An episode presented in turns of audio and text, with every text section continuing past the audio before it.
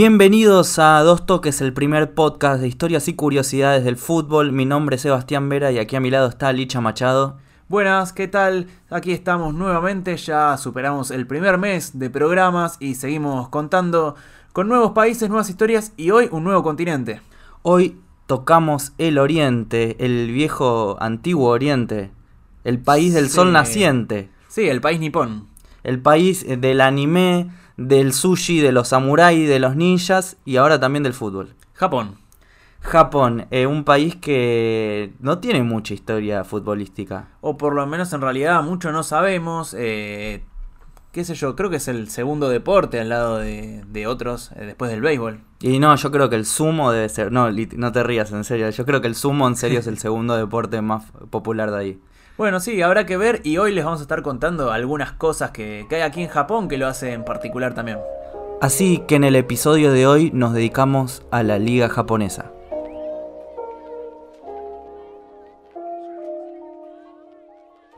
Bueno, y como decíamos al comienzo del programa, Japón eh, en materia deportiva se identifica más con el béisbol que con otros deportes como el fútbol que venimos hablando.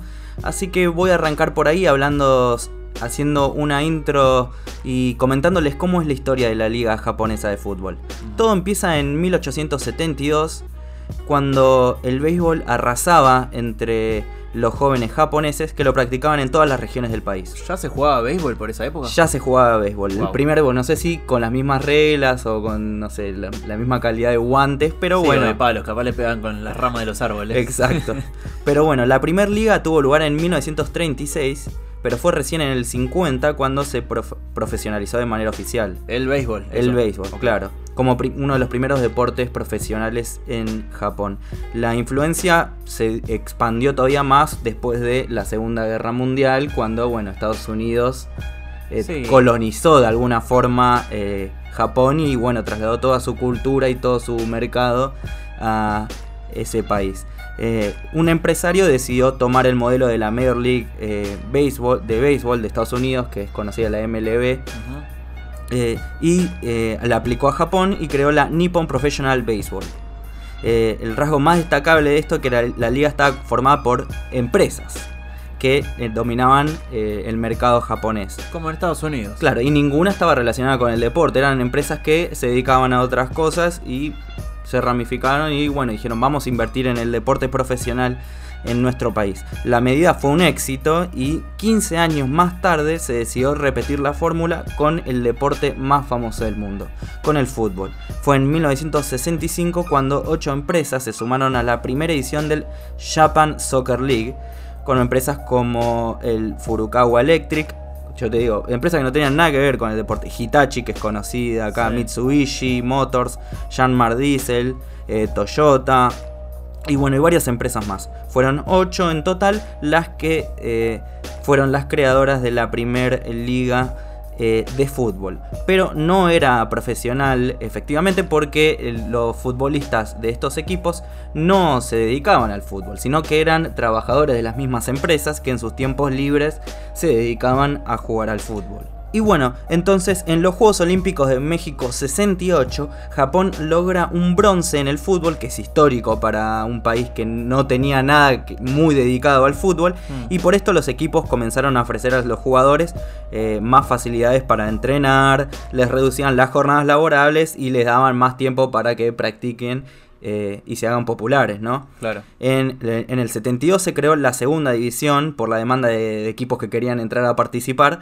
eh, y la asistencia, pero la asistencia del, del público era mínima, ya iban los familiares más o menos. Y los familiares, los compañeros de trabajo que no jugaban y no, no mucho y más. uno que pasaba por ahí.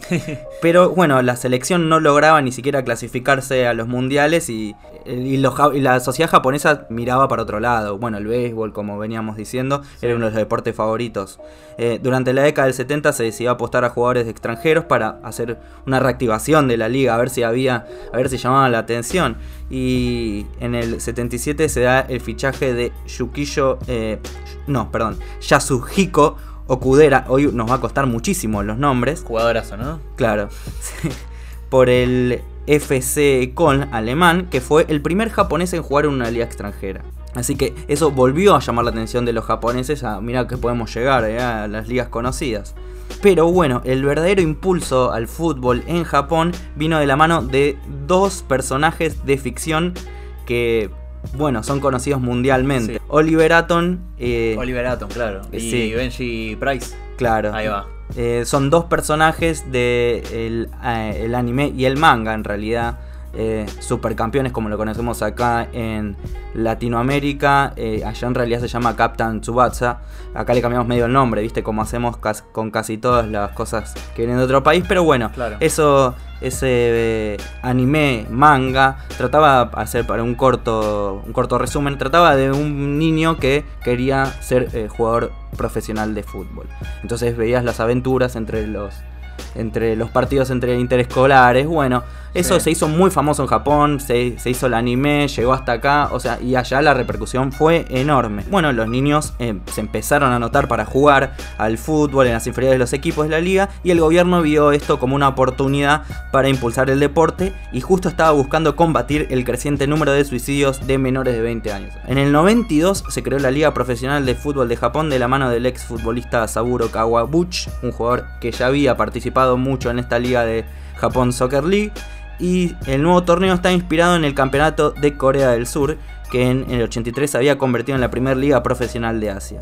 Bueno, eh, hacer, eh, quiero hacer eh, particular énfasis en esto que mencionabas recién de Japón Soccer League y que luego se llamó Liga Profesional de Fútbol porque eh, el, el fútbol en Japón se llamaba soccer como en Estados Unidos y a partir de la profesionalización se empezó a llamar fútbol. Claro, porque como veníamos diciendo, tenían mucha cultura estadounidense metida Claro. los japoneses. Esta profesionalización de cierta manera descolonizó entre comillas el, el fútbol en Japón. Y los organizadores pensaron en un torneo cerrado con estrictas condiciones, cuando por ejemplo los equipos que participaban tenían que ser independientes a las empresas que lo patrocinaban, podían tener eh, patrocinadores, pero no podían ser eh, como venían siendo el Toyota, ser dueño de un club. Claro. Tenían que tener un estadio para mínimo 15.000 espectadores y contar con un apoyo financiero de administraciones locales. Es decir, que te tenía que apoyar el Estado, el gobierno eh, de las provincias. Claro. Era más o menos para que sea a nivel nacional, ¿no? Hmm. Para hacer un torneo federal. Eh, fueron 10 los equipos procedentes de la división de la JSL y uno de la segunda división, que era el Kashima Antlers, que creo que vamos a hablar mucho en este programa, y una franquicia nueva, el Shimizu S-Pulse. Así, la primera división del fútbol profesional de Japón se empezó a llamar la J-League. Hmm. El primer torneo con los nuevos clubes profesionales fue la Copa J-League, que fue en el 92, en el año de su creación, a- previo al campeonato, donde el Verdi Kawasaki le ganó la final al Shimizu. La temporada comenzó en el 15 de mayo del 93 con un partido entre el Verdi Kawasaki y el Yokohama Marinos, que se disputó en el Estadio Olímpico de Tokio con más de 60.000 personas. El Estadio Olímpico de Tokio ya venía albergando varios eventos, sobre todo de fútbol, que vamos a estar otro lugar que vamos a estar tocando muy seguido. Sí. Después de otro pi- pico de popularidad que fue el Mundial del 98, donde había clasificado el, el seleccionado japonés, algunos clubes se encontraron con una crisis económica por los altos sueldos que tenían que pagar los futbolistas extranjeros, que eran eh, casi un requisito para llamar la atención de los espectadores. Y los eh, patrocinadores ya no estaban invirtiendo tanto dinero. Por esta crisis de popularidad y económica, el Yokohama Flugels, que voy a estar hablando después, desapareció en el 99 y fue absorbida por su clásico. Pero esta historia la dejo para un poquito más tarde. Para luchar contra la crisis, la J-League rebajó las exigencias y optó por la expansión. Así que ciudades más pequeñas podían entrar al campeonato y buscar otro tipo de popularidad, aunque sean las provincias más chicas. Todos los equipos profesionales estaban obligados a promover el deporte en su comunidad y crear categorías inferiores, conseguir el patrocinio de empresas locales y registrarse como clubes de fútbol en vez de empresas. Ya casi tirando a lo que es acá en Argentina. No eran ni clubes sociales ni sociedades anónimas, eran un. Pero estaban tirando Paso a eso. entre medio, estaban claro. queriendo llegar a eso. Eh, la J-League actualmente consta de 18 equipos. La temporada comienza en febrero y termina en diciembre. Todo esto para evitar la temporada de invierno, porque allá es muy dura. Hay nieve en Japón, Sí. aunque uno no, no lo tenga en, la cabeza. Así que ya para tra- atraer todavía más gente, eh, evitan tener que meter estufas en los estadios. sí, totalmente. Y desde el 2017 todos los equipos se enfrentan todos contra todos, una vez de local y otra visitante. Ahora voy a estar hablando de lo que es el formato. Tuvo, tuvo muchísimos formatos la J League. Mm. El mejor equipo es el campeón y clasifica a la Copa de Campeones de Asia y los dos últimos descienden, casi como un campeonato normal ahora. Sí, además del que clasifica a Copa de Asia, también clasifica al campeón de la Copa del Emperador, que Claro. es una de las copas que se juegan en Japón. Una Copa nacional. Sí. El antepenúltimo tiene que jugar una promoción casi como... Bueno, es muy, muy parecido a lo que era el campeonato argentino en los últimos años. Sí, es el formato de liga común. En la liga se permiten hasta, hasta cinco extranjeros, claro, como para llamar la atención de los espectadores, pero solo cuatro por partido. Y uno de esos cuatro, si vos te lle- lo llevas al límite, uno tiene que ser un jugador de la Confederación Asiática. En sus comienzos el formato era apertura y clausura. De nuevo, casi como el viejo campeonato argentino. Y había una final, en- o, o el actual, eh, ahora que me acuerdo del actual eh, formato del fútbol uruguayo. Había una final entre el campeón de la apertura y de clausura para ver quién era el campeón de la liga japonesa. Pero ahora es todavía más espeso todavía el, el- el formato, porque les voy a contar cómo fue desde el comienzo. Del 93 al 95 solo contaban las victorias. No había puntos, no había empates. El equipo que más partidos había ganado al final de la temporada era el campeón. Mira, o sea, si empatabas perdías el partido, digamos. No, no había, se jugaba hasta que alguien ganara. es en serio. Del 95 al 97 había 3 puntos por victoria y, eh, y uno por victoria en penales. No había empate, de nuevo. Los japoneses no creían en las tablas. Claro. Del 97 al 99, 3 puntos por victoria en los 90 minutos, 2 por eh, si ganabas en el tiempo extra y uno en los penales. Pero no había empates. Del 99 al 2002, 3 puntos por victoria en los 90, 2 si había un ganador en el tiempo extra y ahora sí había un punto si empatabas. Recordemos que en el 2002 hubo otro pico de popularidad porque fue el Mundial Sí. Corea-Japón. Entonces ya te tenían que estar amoldando a lo que era el fútbol moderno en todo el mundo. En el 2003 eh, ya se terminaron de acomodar a lo que es el fútbol moderno y había 3 puntos por victoria, 1 por empate, 0 por perder. A partir del 2005 se cambió el formato y, fue, y llegó a lo que es el actual ahora, que es todos contra todos, ida y vuelta. En el 2015 se quiso hacer de nuevo el de la apertura y clausura, pero no, no funcionó y volvieron a lo que es ahora. A partir de la creación de la J-League 2 en 1999 comenzaron los descensos. Ok.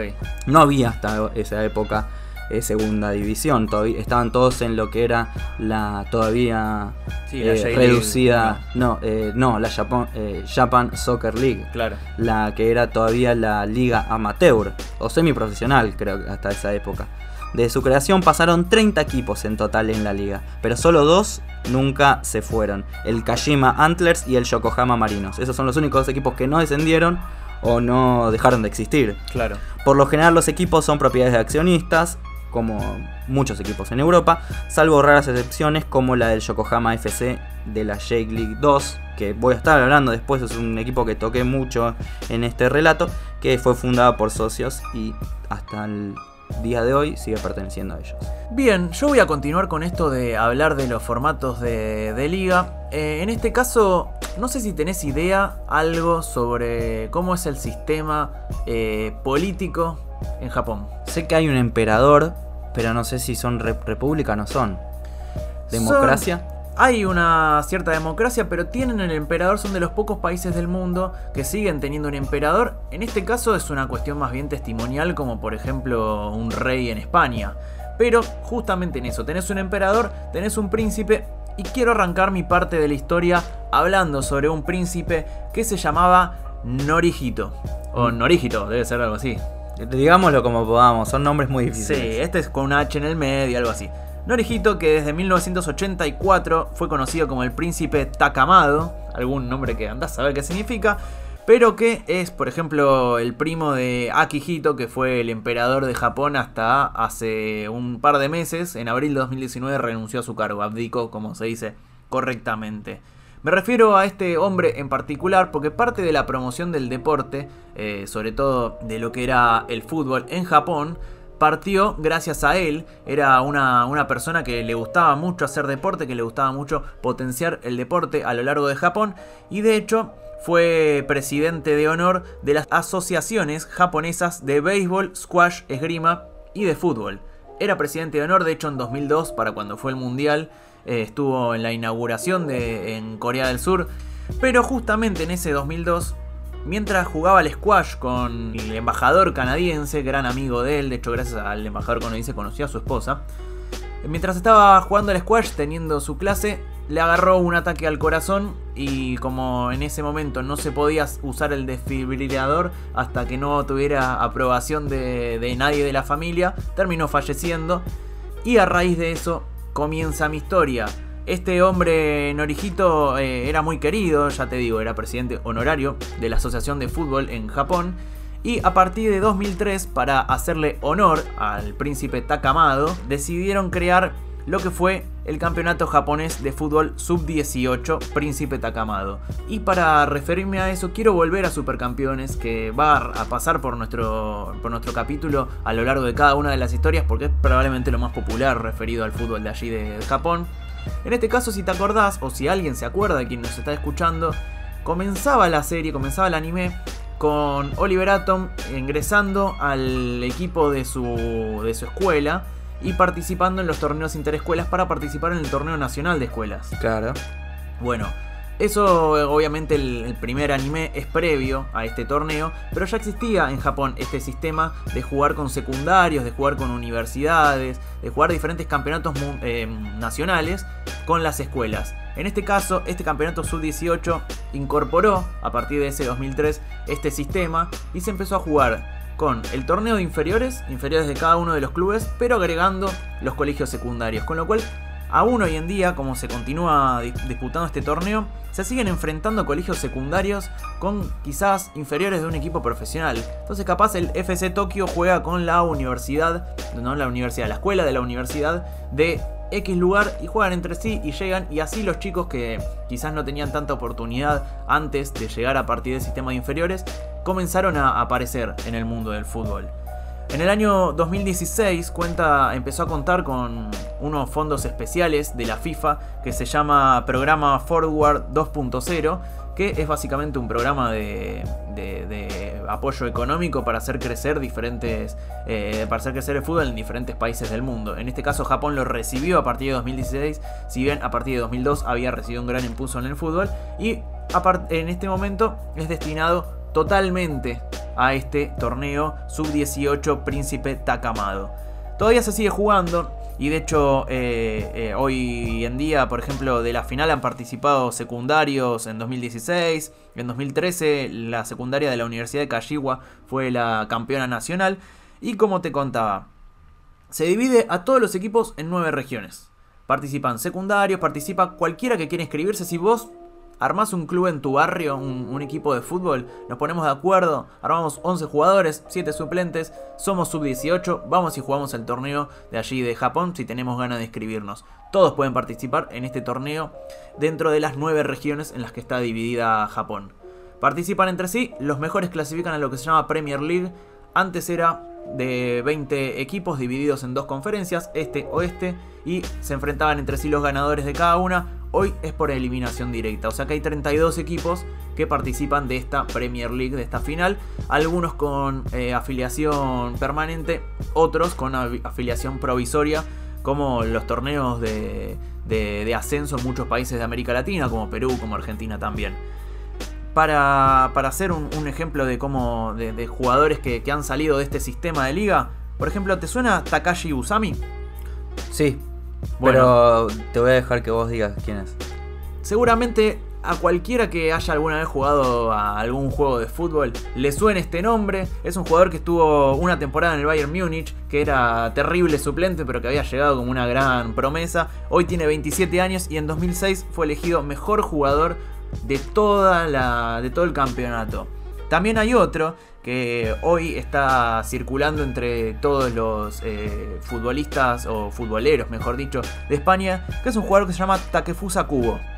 ¿Te suena Kubo? Sí, es el. Bueno, pero te voy a dejar que lo digas vos, pero es un jugador que hace muy poco hubo noticias sobre ese niño, ¿no? Todavía, adolescente. 18 años tiene hoy, eh, justamente por su mayoría de edad pasó de jugar del Real Madrid Castilla al Real Madrid y hace muy poquito surgió un video de él hablando con Hazard, que le decía a Hazard que había aprendido a jugar al fútbol mirando sus videos y que Hazard se reía y le decía, bueno, entonces aprendiste bien. Bueno, ese jugador cubo salió de, jugar aquí en, este torneo, de participar en, un equipo juvenil formado por el FC Tokio y que logró llegar a los grandes planos. Otros jugadores más, por ejemplo, Yuma Suzuki, un jugador que fue goleador del Kashima Antlers en la Copa Mundial de la FIFA de Clubes de 2016 del que ya me voy a estar refiriendo más adelante. También Minamino, que es la gran promesa de Japón, salió de jugar este torneo, hoy está jugando en Austria desde 2015, pero fue campeón sub-23 de, Asia en 2016. Un par de detalles divertidos de, este torneo es que, por ejemplo, no hay tiempo extra, y los partidos no se juegan a 90 minutos, sino que se juegan a 80 minutos en dos tiempos de 40, como si fuera un partido de rugby. Bueno, eh, se juega con menos tiempo porque son juveniles y por alguna razón piensan que como son juveniles juegan menos, eh, tienen que jugar menos tiempo. En caso de que, de que empaten, no, no hay igualdad, como es eliminación directa, van a penales directamente. Desde hace muchos años en Japón, además de este torneo sub-18, se juega un torneo sub-15 que eh, si recordaste, había mencionado hace un rato que la, la primer copa principal de, Japón es la Copa del Emperador. Durante una de las semifinales se juega lo que es la final de este trofeo sub-15. Por ahora seguimos esperando cuáles son los frutos de esos grandes jugadores que, están buscando en Japón. Pero por ahora, esta sub-18, este trofeo de que rinde honor al príncipe Takamado, está largando a sus primeros frutos al mundo.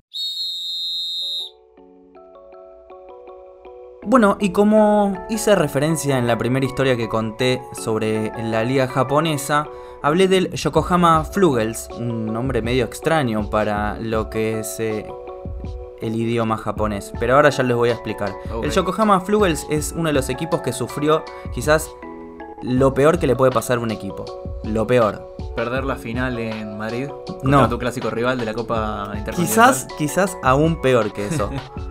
Pero ahí ya les, voy a contar de qué se trata. El Yokohama Flugels fue uno de los fundadores de fútbol profesional en Japón, pero por distintos motivos terminó en manos de su clásico rival. Los orígenes del eh, Yokohama Flugel se encuentran en la sección futbolística del Club Deportivo Yokohama Sport Club, que fue fundado en 1964 por estudiantes y trabajadores de la zona, y que a partir de la década del 70 eh, la aerolínea All Nippon Airways, conocida como ANA por sus siglas, tomó las riendas de la entidad, primero a través de patrocinios y desde el 79 como máximo accionista.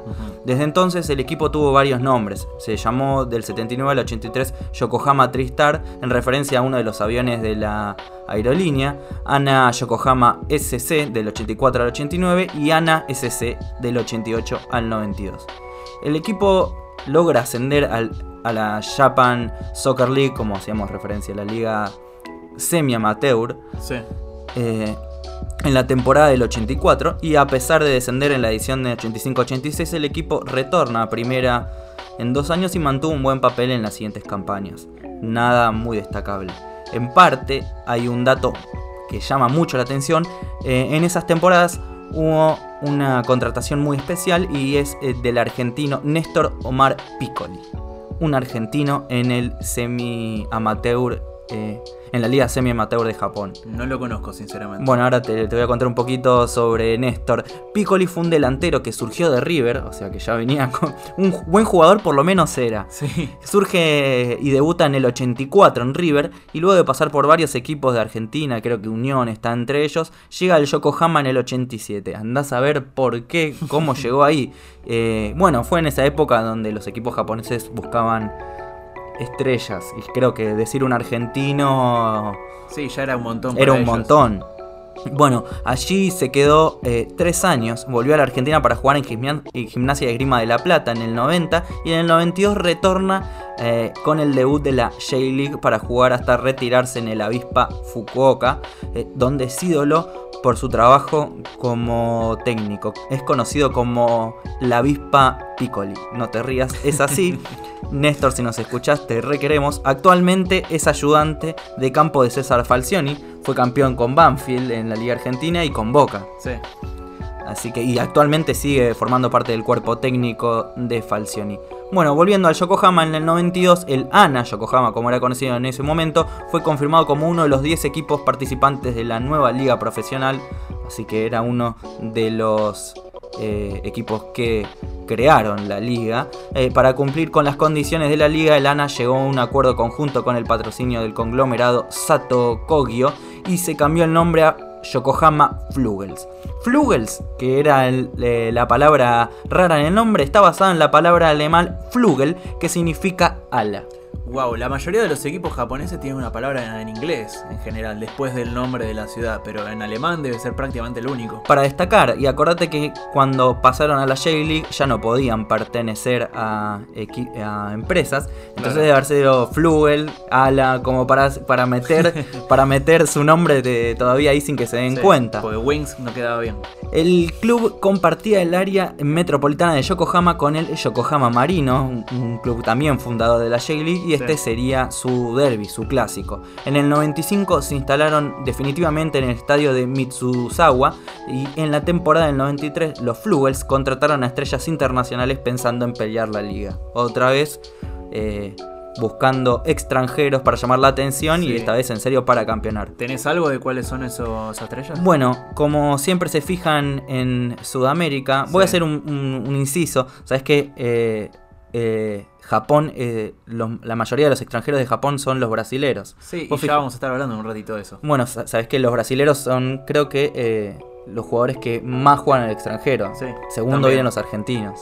Y bueno, si hay un montón de brasileños en Japón, ya te digo que. Tiene que haber argentinos. Y claro. El Paraguay. Bueno, acá hay un paraguayo de eh, contrataciones estrellas, que es Raúl Vicente Amarilla quizás suene, quizás no, a los paraguayos seguro que sí, porque es un delantero que jugó en el Barcelona eh, de España y ganó la Liga y la Copa del Rey, jugó en el América de México y en el Olimpia, en el Olimpia ese multicampeón de los 90, salió campeón de la Libertadores, Supercopa y la Recopa Sudamericana, o sea, ganó a nivel eh, sudamericano todo. O sea, era uno de los paraguayos más importantes. Claro, además era que delantero, o sea que goleador, creo que es casi goleador histórico del Olimpia. Bueno, el eh, otro de las contrataciones estrellas era el brasilero Edu Marangón, que jugó en el Porto de Portugal y el Flamengo como más destacados. Sí, el Flamengo tiene una historia muy eh, arraigada con Japón, que nada, quiero ah, dejarlo así abierto para que vayan quedándose. A dos toques investiga. Y el último que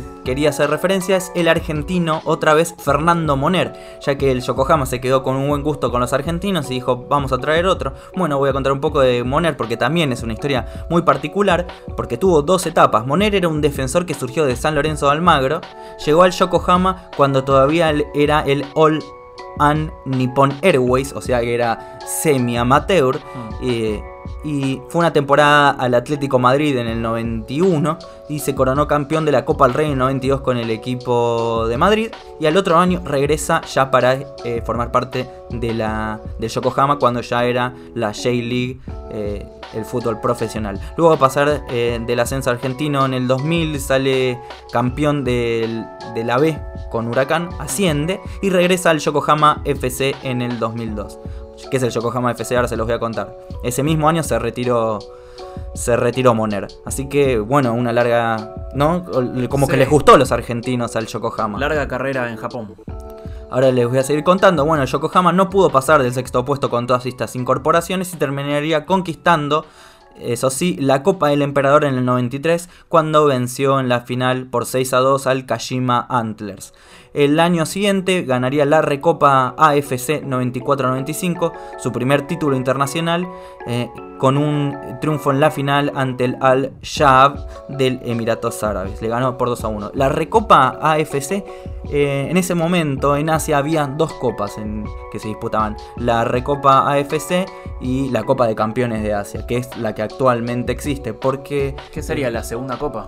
La Recopa. Claro, a la Copa de Campeones de la Liga Asiática van los campeones del campeona de la Liga. Y el eh, Yokohama fue como campeón eh, de, la, de, la Copa de la Copa Nacional, claro, de la Copa Nacional. Entonces, a la Recopa AFC iban los campeones de la Recopa y campeones de la Liga. Estaba como mezclado. Eh, además fue su, eh, campeón de la Supercopa de la AFC en el 95, que ahí sí este, era una copa entre la Recopa, el campeón de la Recopa y, y, el, y la Copa de Campeones de Asia. Era como una Supercopa.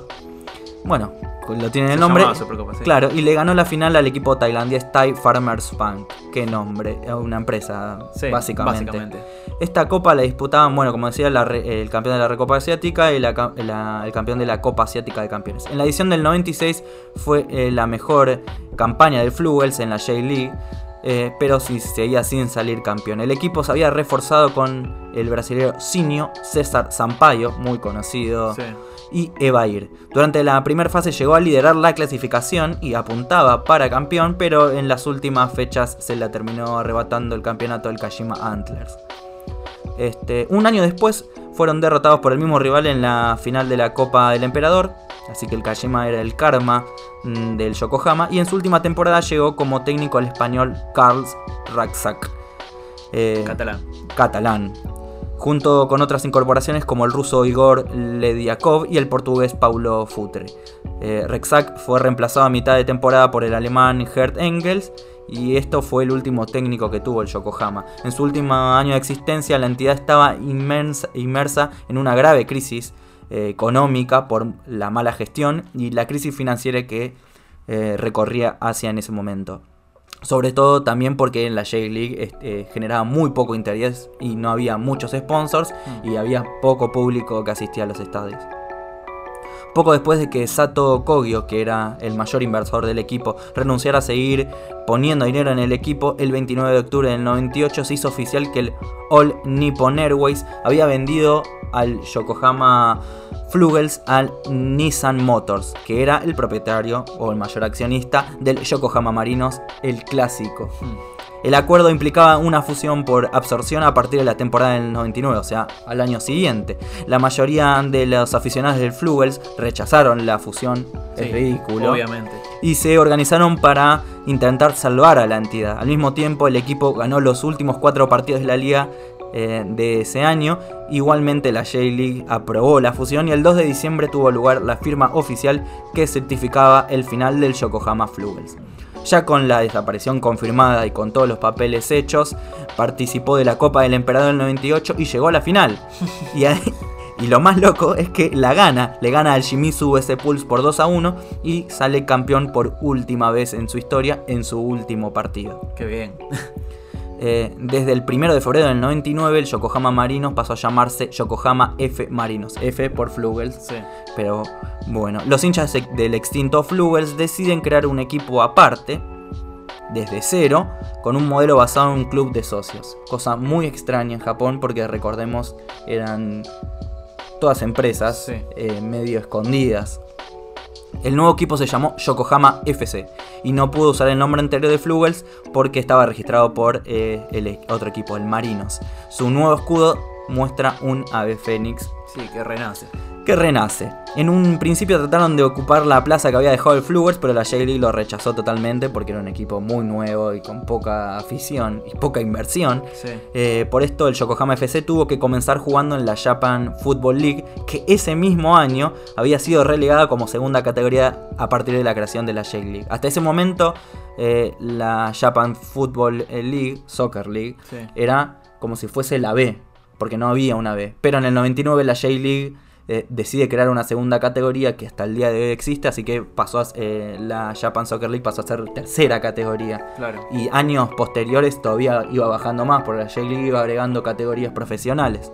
La historia del equipo y el apoyo de los aficionados llamaron mucho la atención del campeón del mundo alemán Pierre Libarski, eh, quien se ofreció a ser el técnico y una cadena de televisión eh, de por cable se eh, ofreció a, re- a retransmitir los partidos. Con toda la expectación creada, Yokohama FC terminó campeón en el, 92, el 99 y 2000, eh, por lo que pasó a ocupar la plaza en la segunda división de la J-League a partir de la temporada 2001.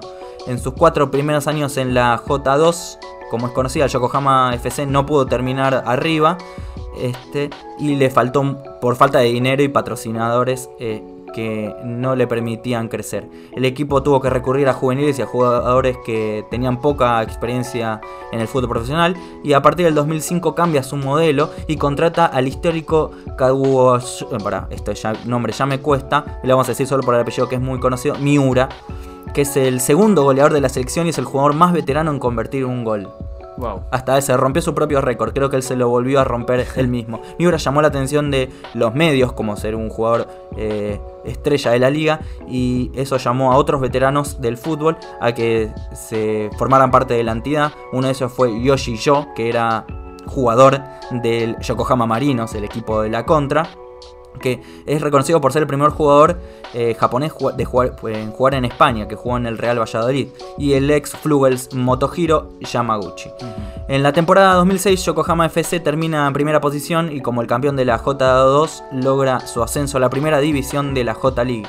El equipo solo eh, perman- permanece una sola temporada en la J1 y desciende en el último lugar con 16 puntos. Con su descenso y la retirada de varios jugadores eh, que ya estaban grandes, el Yokohama FC volvió a ser un equipo regular que no tenía suficientes recursos económicos para rivalizar al Yokohama F Marinos y actualmente, me fijé el día de ayer, eh, está séptimo en la J2 a 8 puntos del primero, pero lleva 7 partidos invictos y 6 victorias al hilo. Todavía el jugador eh, Miura sigue jugando y sigue rompiendo sus propios récords. Si vuelve a meter un gol, es un nuevo récord más. El segundo en Hacienda, igual. En la J sí. Pero bueno, está como está bastante lejos, yo lo vi, son dos equipos que están primeros con la misma cantidad de puntos en la J2. Así que esperemos que el Yokohama FC, que el primer club eh, japonés en ser eh, fundado y actualmente es dueño de sus propios socios, como en Argentina. Bueno, declaramos a dos toques hincha del Yokohama FC. Aguante el Yokohama FC. Hablabas de los jugadores, de, de cómo en Japón buscaban jugadores extranjeros para llevar, llamar la atención en su liga. Y habías mencionado que Brasil es un país exportador de jugadores, no solo en el mundo, sino muy particularmente en Japón. Bueno, hay un equipo que generalmente recibe todos los jugadores brasileros y que está basado en Brasil para hacer su, eh, su, su imagen. Este equipo se llama Kashima Antlers. ¿Lo escuchaste alguna vez? Es un equipo que suena mucho cuando llega fin de año y se juega el Mundial de Clubes. No sé por qué, pero me suena que siempre lo juega. Ha jugado algunos mundiales de clubes y gracias a eso se hizo conocido en el mundo porque hubo una vez que rompió un récord y se metió en, la historia. Pero vamos a empezar desde el principio, cuando en 1947, plena guerra mundial o final de guerra mundial, en realidad hacía muy poquito, en Osaka nació el equipo del Sumitomo Metal, que era una de las metalúrgicas más importantes de Japón, hoy propiedad de Nippon Steel, que también armó su equipo dentro de los fundadores de lo que era la J-League. Al principio era amateur, jugaban los empleados, como ya habías mencionado previamente, como había sucedido con la mayoría.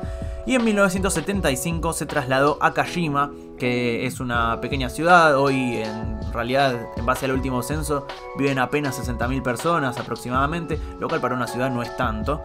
Eh, este equipo entonces en el 75 empezó a jugar allí en Kashima y empezó con diferentes eh, aventuras amateur, logrando deambular por el ascenso y llegando tres veces a primera división durante los 80.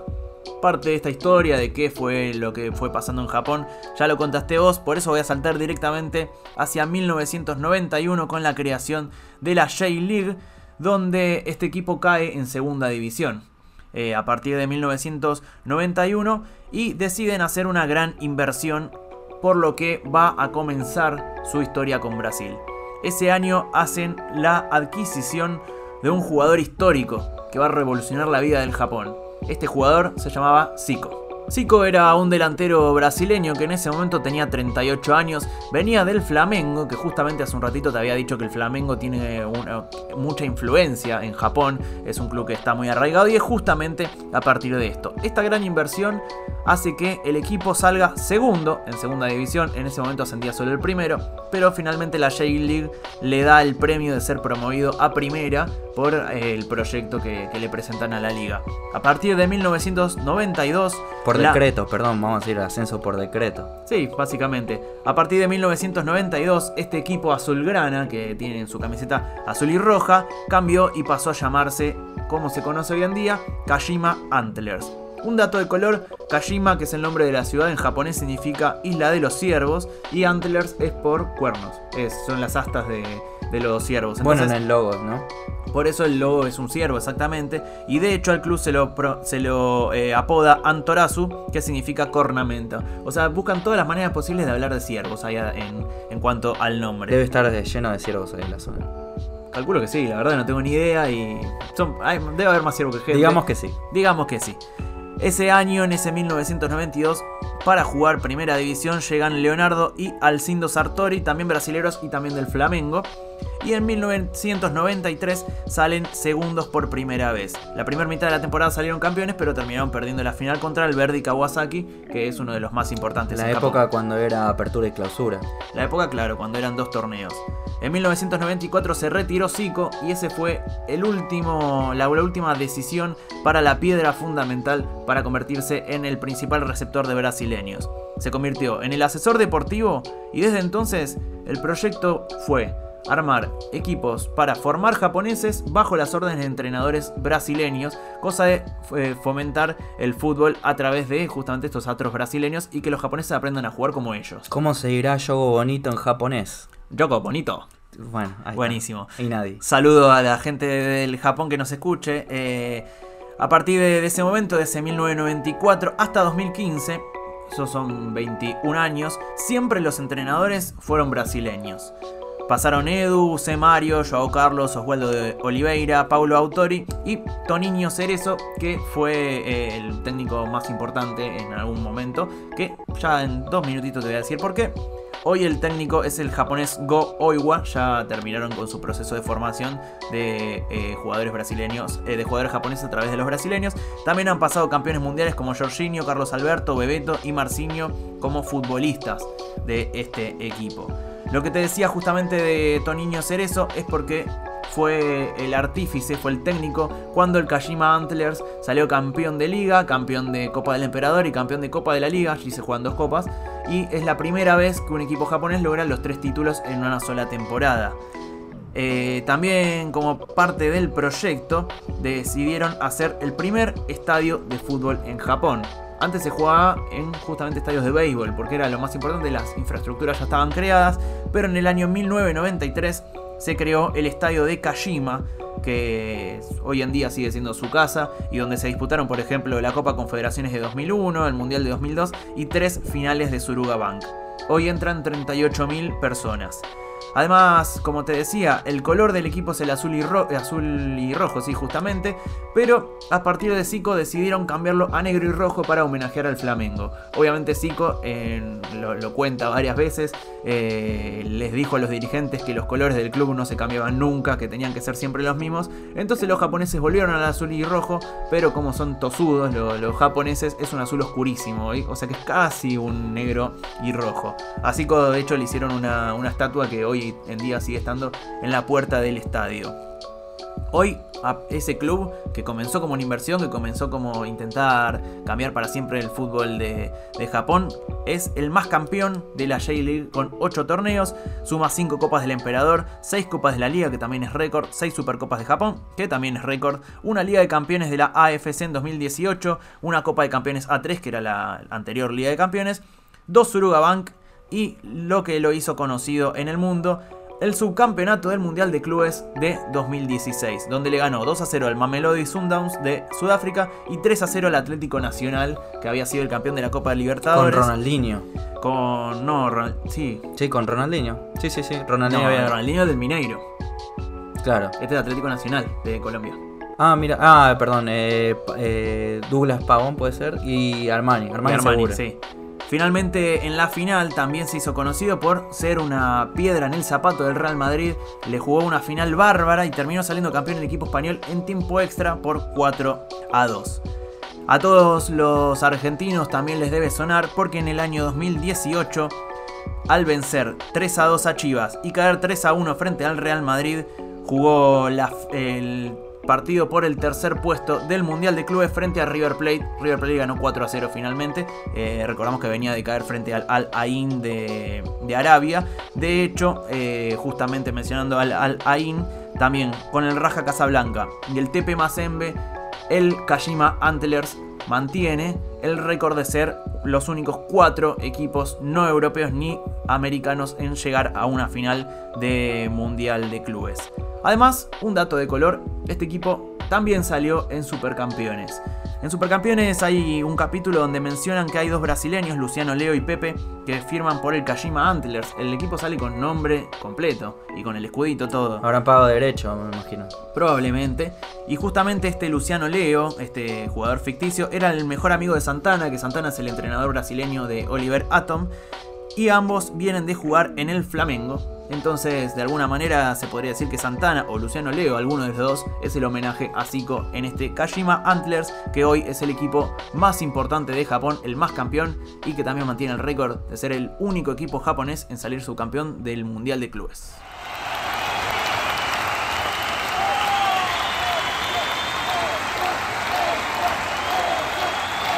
Bueno, cerrando el programa, cada vez nos faltan menos continentes. Esta vez sí, Licha, esta vez sí puedo decir que nos faltan. Nos queda África, Oceanía y no sé si la Antártida tendrá liga de fútbol.